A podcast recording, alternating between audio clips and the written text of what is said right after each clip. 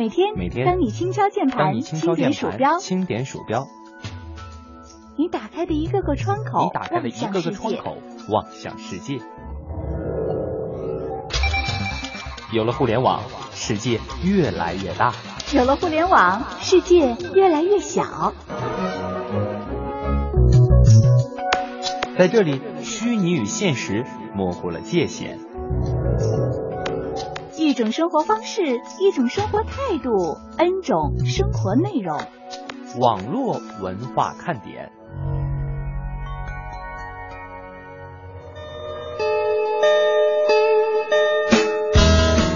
网络文化看点今日微语录。有人说我读过的书大部分都被我忘了，那阅读的意义是什么呢？我来给你解释一下。当你还是个孩子的时候，你吃了很多的食物，大部分已经一去不复返，而且被你忘掉了。但可以肯定的是，它们中的一部分已经长成了你的骨头和肉。阅读对你的思想的改变也是如此，给个赞不？国外的脑神经外科专家啊，研究发现，在收听广播的时候，大脑中的主管创造性的脑前叶部分会非常的活跃。这是因为广播只有听觉的信息，而为了捕捉这个信息，整个大脑都会积极的运动起来。相反，如果每天你只盯着电视和手机，大脑的机能就会下降，很容易发展成为老年痴呆。嘿，别老盯着手机了，听听广播吧。小明考完试拿考卷给老爸看，老爸说数学零分。小明惊吓中，老爸说语文一分。小明点点头，颤抖中，空气凝结，气氛无比恐怖。小明感到有一场腥风血雨将要发生在自己的身上。老爸深吸一口气，缓缓的说道：“明啊，你你有点偏科啊。”提问：什么叫宽容？这就是。在旅行的路上啊，经常会听别人抱怨，恨自己不是美国护照，各种发达国家都可以免签到处玩嘛，这个是确实的啊。但是我听了这个话呢，我就笑了，你懂个啥呀？你看啊，美国护照的免签国走一圈，你不过就是个旅行家，对吧？你把咱们中国护照的这个免签国走一圈，只要你能活着回来，绝对是海贼王。不信你查查看呀。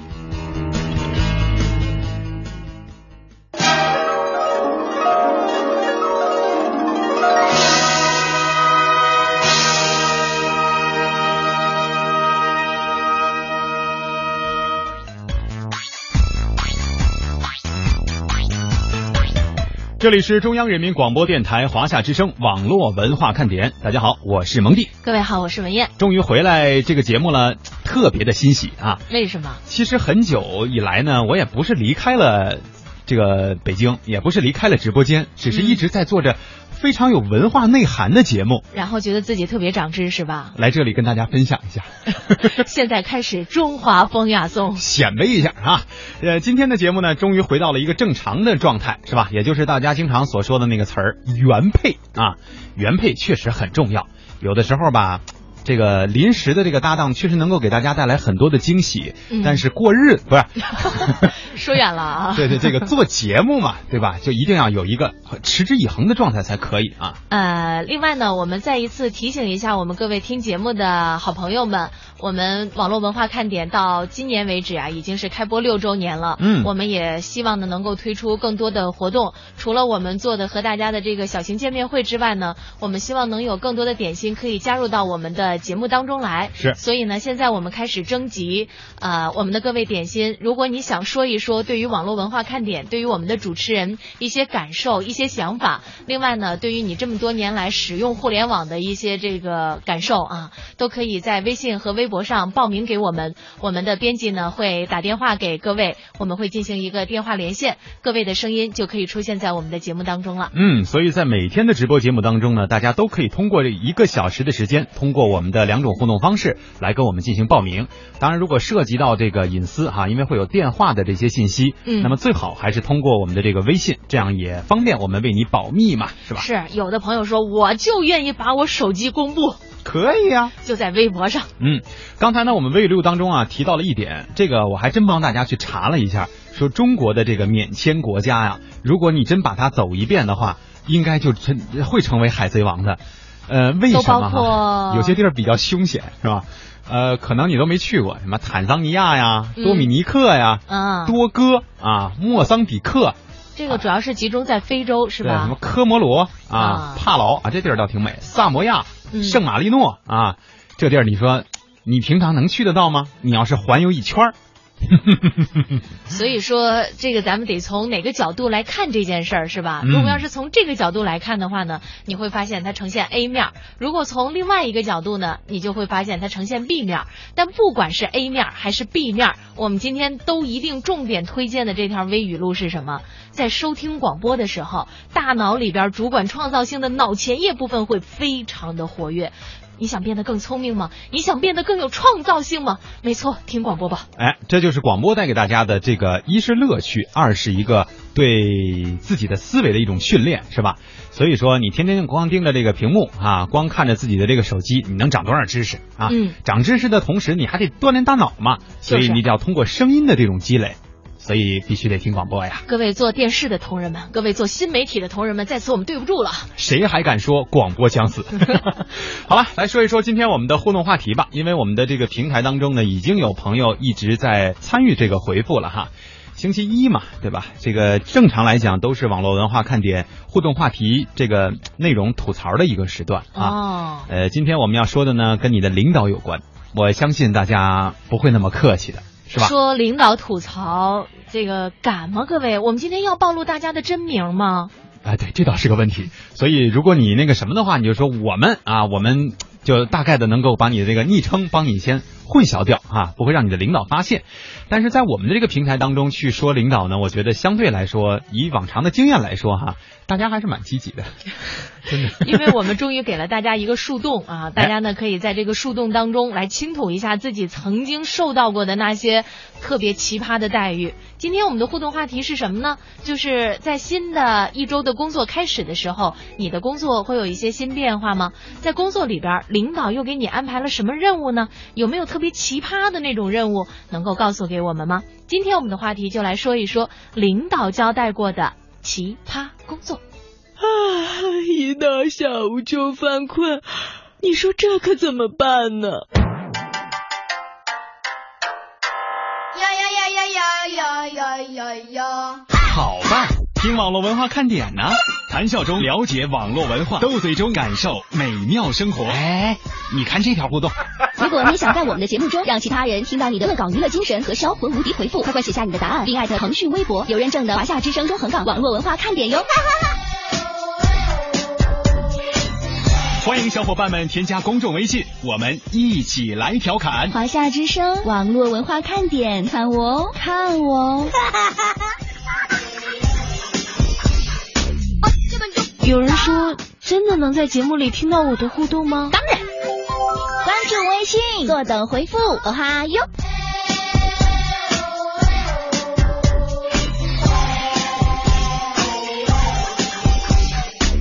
嘿，我那边呢？这里是正在直播的华夏之声网络文化看点。今天我们和大家一起来分享的这个互动话题是领导交给你的奇葩工作啊。嗯，呃，从目前的这个回复状态来看，还真的是有很多答案是我没有想到的。我们先来说一下新窗纱吧。特别感谢在我们上次听众见面会的时候，新窗纱的公司所提供给大家的这个交通的一些帮助啊。嗯他说，都八月了，我对不起组织，自从上次深圳活动到现在都没有来报道过。领导虽然没有安排新的任务，平时都说一下主要完成的事儿，然后呢自己安排时间做，但是每天忙得像狗一样。不过这个月底公司就要搬到深圳来了，在腾讯附近。到时呢，大家有活动别忘了叫我。但是后边他加了一个备注，说星期天才有空玩儿。哎，我现在就闹不明白了哈，嗯，这个人和动物之间的这个界限怎么就那么搞不清楚呢？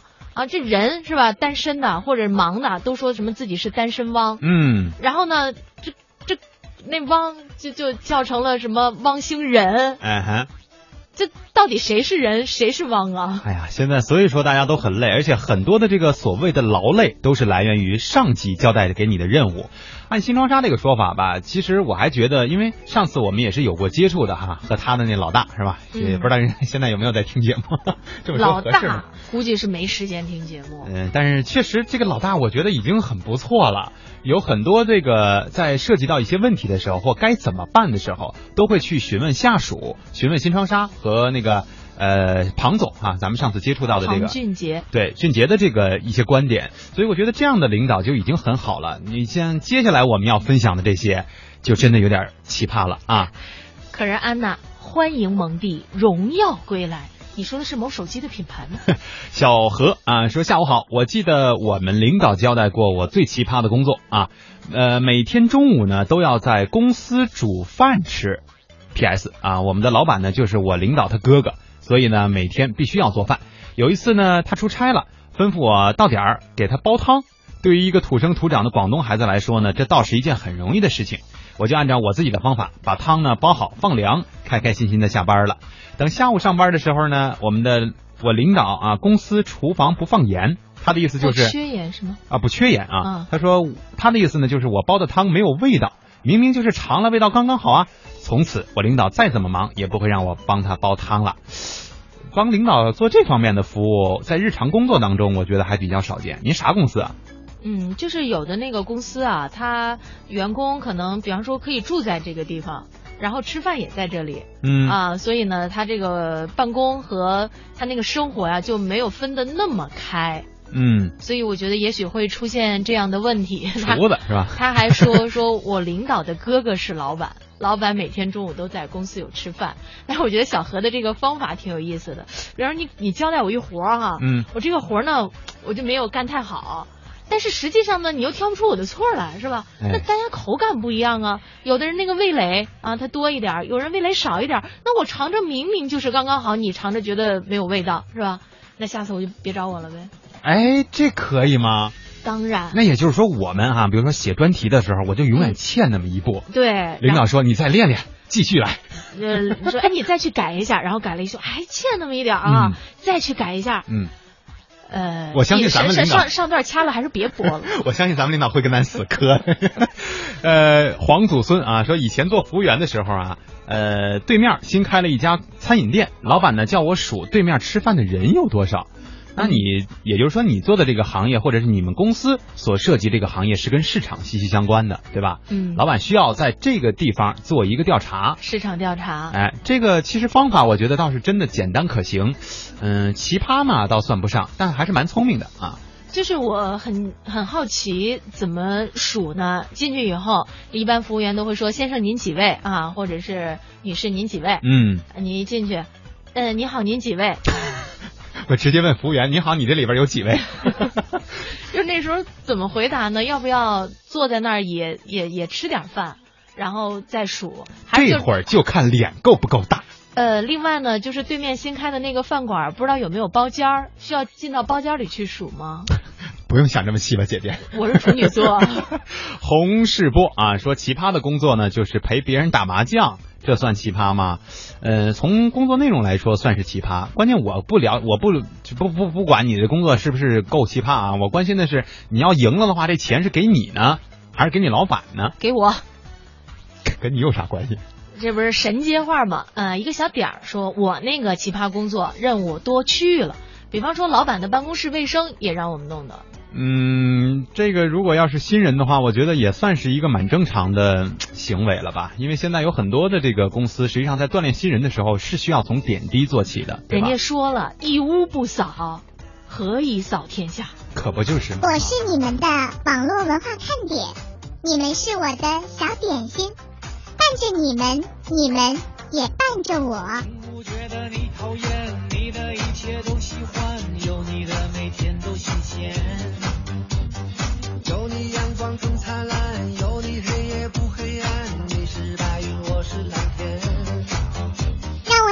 让你们生命里的火火火，也让所有种下的希望都能有所收获。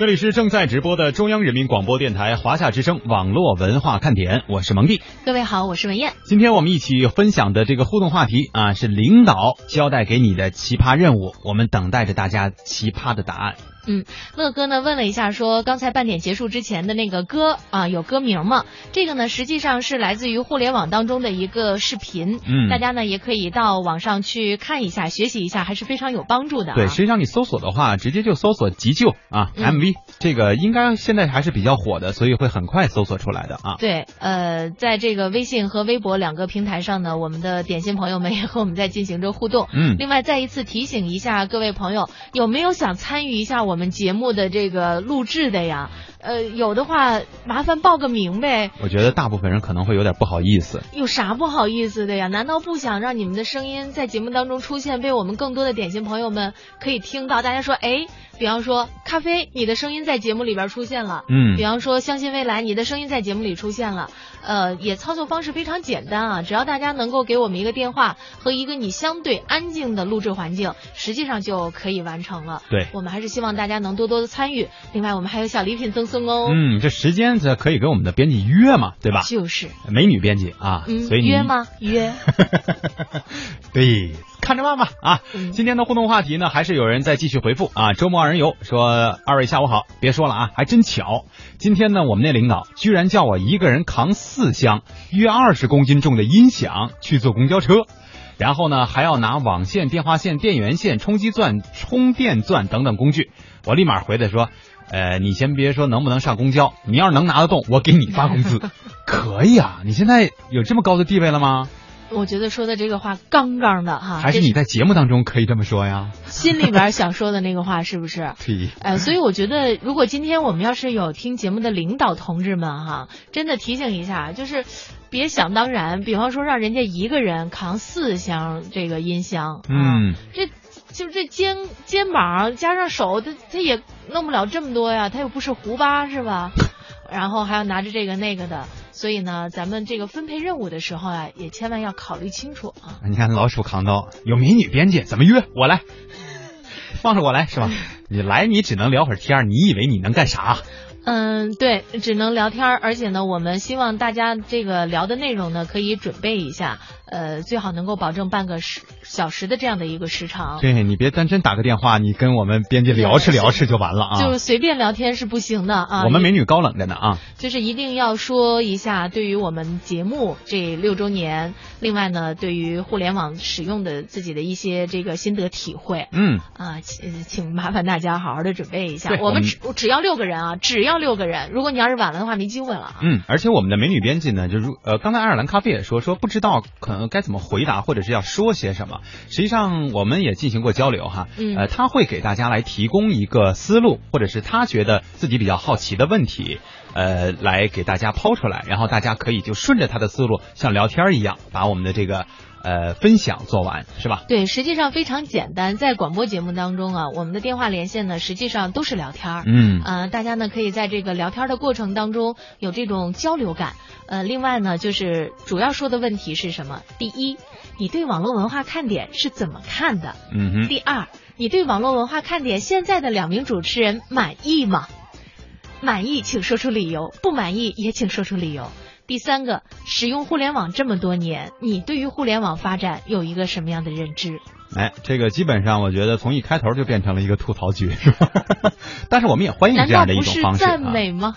全，我跟你说，来继续啊，看我们的互动平台。这个农夫三全说，想起来北京奥运会期间，有一天呢，老大来到我身边啊，特严肃的说：“拿着你的手机来我办公室。”说完就走了。我怀着忐忑不安的心情去了他办公室，结果他淡定的说：“手机拿出来，一起看场球赛呀、我我还以为我犯错了呢。哎，真的是在这种举国欢庆的时候啊，很多老板都是一反常态的，包括老师也是这样。你像，呃，应该是零二年哈，这个中国国家队是吧？历史头一遭嘛，是吧？嗯，进了世界杯决赛圈，去国际去国际上踢了一场球哈，踢了几场球吧。然后那一天的下午，就是在冲冲击的那一天的下午，好像基本上所有的人都放下了手中的工作吧，对吧？嗯再苛刻的老板好像也没有要求说你必须先把这个事儿干好，你才能去看球，而都是鼓励大家来快快快快，这是历史性的时刻呀，是吧？哎，我想问一下农夫山泉，在那个北京奥运会期间是二零零八年，那个时候你的手机就可以直接来看视频了，是吗？那你接触互联网还是蛮高端的，不如来和我们的美女编辑聊一聊，说一说你的经历啊。哎，真的，因为我觉得，嗯、那个时候你拿手机来看视频，一个方面是流量，另外一个方面就是说你那个网速，嗯，是吧？嗯，真真的让我挺惊讶的。看来你是走在时代前沿的人，而且比我们领先了。因为你看，微博元年应该是二零零九，那二零一零年吧，嗯是吧？嗯你看零八年的时候，农夫山泉就已经看视频了，在网上。高端呀，来给我们分享一下吧啊！爱尔兰呢说前两个问题还是很好回答的，就吐槽我们好说是吧？嗯说吐槽互联网呢，这个有点困难，没说所有的东西都是吐槽，好不好啊？嗯，或者是说我换一个说法，大家是不是更容易接受？就是说你在网上最喜欢用的一些应用是什么？你为什么会有这样的一些应用？你觉得互联网给你的生活带来了哪些改变？嗯，其实会涉及到很多的这个话题，包括比如说我们在举行活动的时候，你的这些切身的体会，甚至如果说你觉得像刚才燕儿姐有一个提示哈，呃，看到哪个 app 啊 app 你觉得很不错的话，其实也可以通过你自己的话，你自己的使用体验和大家进行各种各样的分享嘛。嗯嗯、呃那个刚才啊，我们这位农夫三泉哈、说到了有关于奥运会的这个事儿。嗯咱们呀就来说说这两天被大家也是热议纷纷的有关于京张联合申办这个。冬奥会成功的这个内容是吧？嗯哎，特别高兴。我就是打算从今天，呃，不不，那个从冬天开始学滑冰滑雪。呃，这个时隔多年，我们又一次在电视当中看到了中国代表团在现场这种非常激动的这种表情。呃，确实，我当天呢是就在宣布的那个大概六点的时候哈，我正在公交车上，嗯然后公交车的这个电视当中演的就是这样的一个场景，然后整个车厢的人。人都很大家都安静了，哦对，就是只有车运行的声音，都在盯着那个屏幕，然后呃，倒不至于说真的是整个车厢爆发出一种什么这种写作文的方式哈，不至于，但是很多人还是点了点头，嗯，有这种感觉，就是真争气呀、是，所以呢，我觉得可能在我们很多人对于冰雪运动还不是那么熟悉的情况下啊，冬奥会真的会给我们带来很多对于冰雪运动重新的认识，是吧？嗯？实际上，我个人挺崇拜那些从事冰雪运动的人，因为我觉得他们的气质格外的高冷，对，嗯、身段格外的矫健，嗯，是吧？而且我觉得在这种特别大型的活动面前，中国人的心真的是非常的齐哈。所以在这一刹那，我真的是想给我当时周边身边的人都点个赞。我觉得是中国人就应该有这样的一种气势啊。哎，七月三十一号，在祝贺申冬奥成功的同时，演员六小龄童啊也发布了微博，表示希望孙悟空能够成为北京冬奥会的吉祥物。这是哪跟哪儿啊？呃，人家是有理由的。嗯作为代表奥运会的卡通形象，吉祥物呢传达着主办城市的历史文化和人文精神。那用孙悟空这样的传统经典形象作为我们的冬奥会吉祥物啊，然后呢，大家就问了。各位是不是支持呢？那展望七年之后的北京和张家口联合的这个冬奥会，呃，各位又希望用什么样的吉祥物来承载我们的奥林匹克精神？后来呢，我们也梳理了一下网友们的看法，综合微信的这个和微博的各种平台啊，基本上呢，八成以上的网友是支持孙悟空这样的传统经典形象作为奥运会吉祥物的。呃，我在想那个到时候怎么设计，就是孙悟空踏着一片雪花来吗？其实我觉得这个想法倒也是很不错，因为也挺应景的，是吧？前一阵子呢，大家都在关注票房嘛，啊，看的这个《大圣归来》，嗯实际上也引发了很多，尤其是八零后或者是再早一点也 OK 的哈，对于这个当年的这种感觉，对于当年看《西游记》的这种心情，所以正好呢，冬奥会啊也来到了，也即将来到我们的这个身边。那么大圣归来，奥运也也是归来了，是吧？又再一次来到了北京，所以相信网友们还是有这个支持的理由。那接下来我们也来看看我们总结出来的几个原因啊。首先呢，就是大大家都会觉得说孙悟空这样的一个形象啊，充分展现出了我们国家的传统文化，是中国的文化符号。这个还真是，如果你去走到国外啊，呃，会跟大家比如说跟其他的外国人进行交流的时候，如果语言上有一些什么不通的地方，你哪怕模仿一下孙悟空，他就会知道，嗯，中国人，他就会有这种，他会跟你说你好、谢谢之类的这种，呃，一般孙悟空的经典 pose 是，就是这个望月嘛，对吧？啊啊，望月，我还以为是反手搭凉棚呢。啊，就就就是这意思嘛。啊你以为是抓耳挠腮是吧？第二个，孙悟空呢，不仅是我们国家这个大众啊最为喜爱的形象，更是很多外国朋友熟知的中国形象。嗯有一位微博网友追梦族就认为，孙悟空影响了几代人，家喻户晓，海内外都有追捧者。哎，第三点原因呢是孙悟空身身上的这种精神啊，百折不挠，勇于突破。呃，这和奥运精神相符合。网呃有一个网友叫杨元老张啊，他说孙悟空呢代表了不屈不挠的奋斗精神，而另外有人觉得他是一个追求和平和平等的斗士，不屈不挠的气质也符合现代的体育精神嘛。嗯，还有呢，也有一些网友啊表达了不同的意见啊，这个是觉得不太合适的。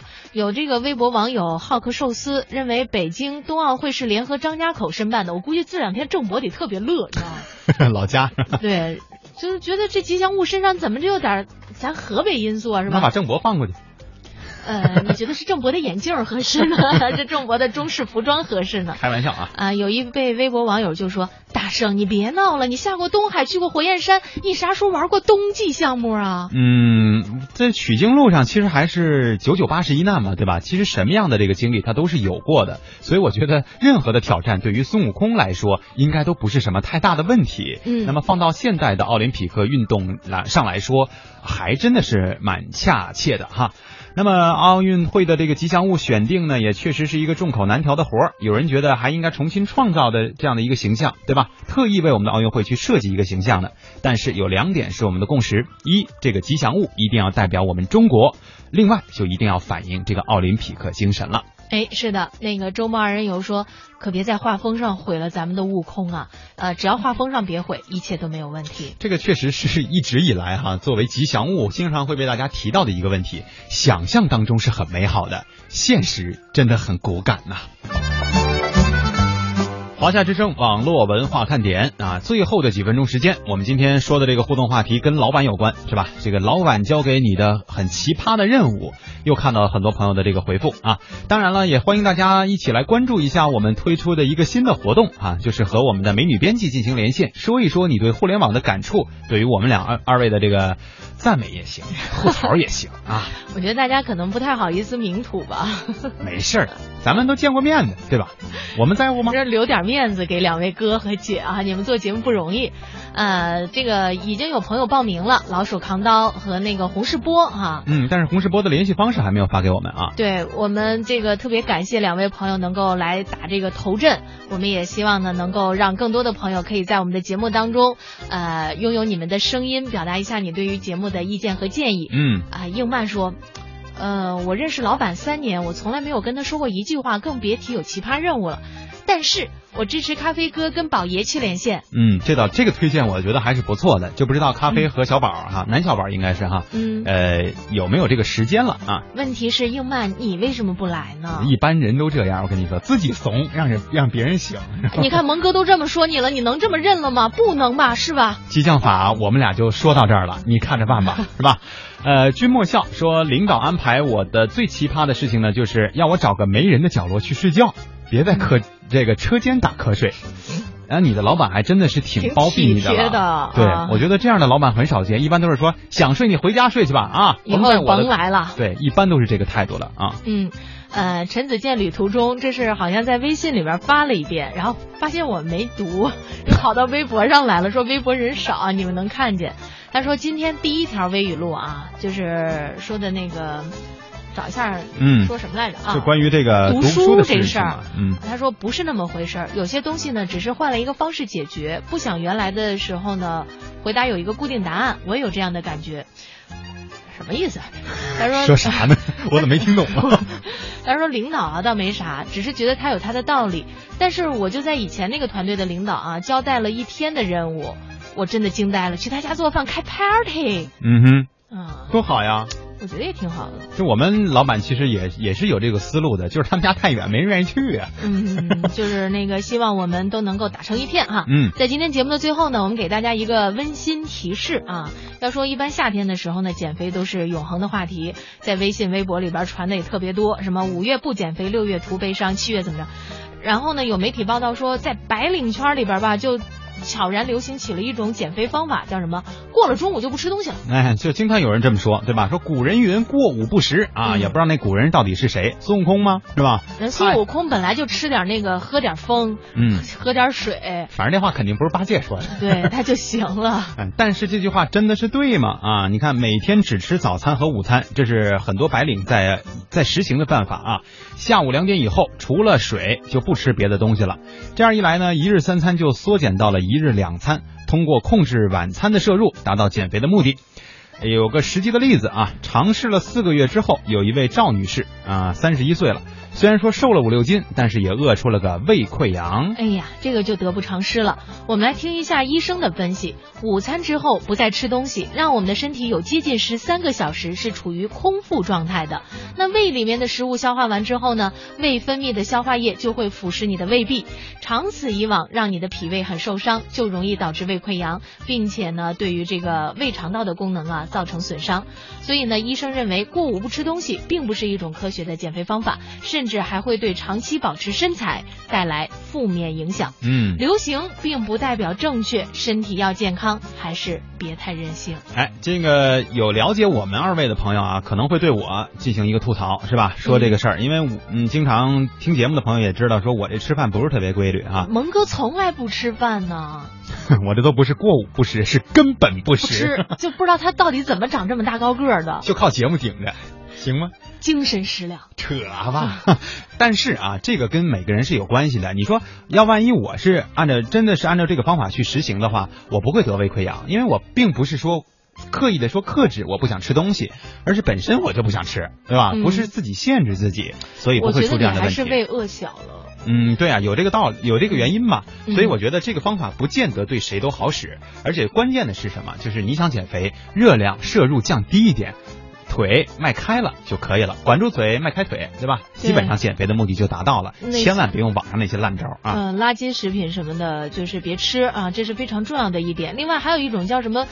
吃肉减肥方法就是说只吃肉啊，嗯保证蛋白质的摄入，但是呢不吃那个谷物类的这种内容。嗯啊，也在朋友圈里边有过流传。实际上我问过那个相关的营养学博士，说你这样的话会导致你的蛋白质摄入过量，特别容易导致肾的这种疾病。嗯反正也不怎么太好。对，所以说不要轻信于朋友圈也好，网络上传播的一些方法。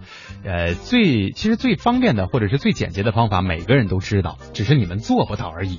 嗯，我们现在看到这个洪世波也已经把自己的联系方式发送过来了哈，嗯我们的编辑呢会跟你们两位进行联系，然后确定一下这个采访的时间。特别感谢这两位勇敢站出来的我们的点心朋友，对我们也会有好礼相赠。嗯另外呢，提醒一下大家，我们的礼物不是特别多哈，你们要是出来的晚了，我跟你说啊，后期的礼品没前期礼品值钱。没错啊，梧桐听雨说我们老大呀没有给过我最奇葩的任务，有的是只是有的时候他会问，哎，你给蒙蒂发评论了没？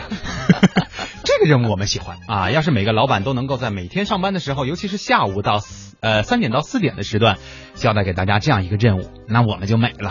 呃，闹钟你表闹哈，你别闹了，你发啥呢？发那么多，支持老鼠扛刀啊，全是大空白，我这看着。就是他表达了五六个支持啊。嗯，好了，我们反正至少第一期的两位朋友已经收集到了，一个是老鼠老鼠扛刀，一个是洪世波，希望他们能够给更多的朋友做出一个表率啊。嗯，当然，我们也更希望更多的美女来跟我们的美女进行交流，美女和美女的直接对话。今天的网络文化看点呢，到这里要和大家说一声再会了。明天是星期二，没有网络文化看点的直播，咱们星期三再见。拜了拜。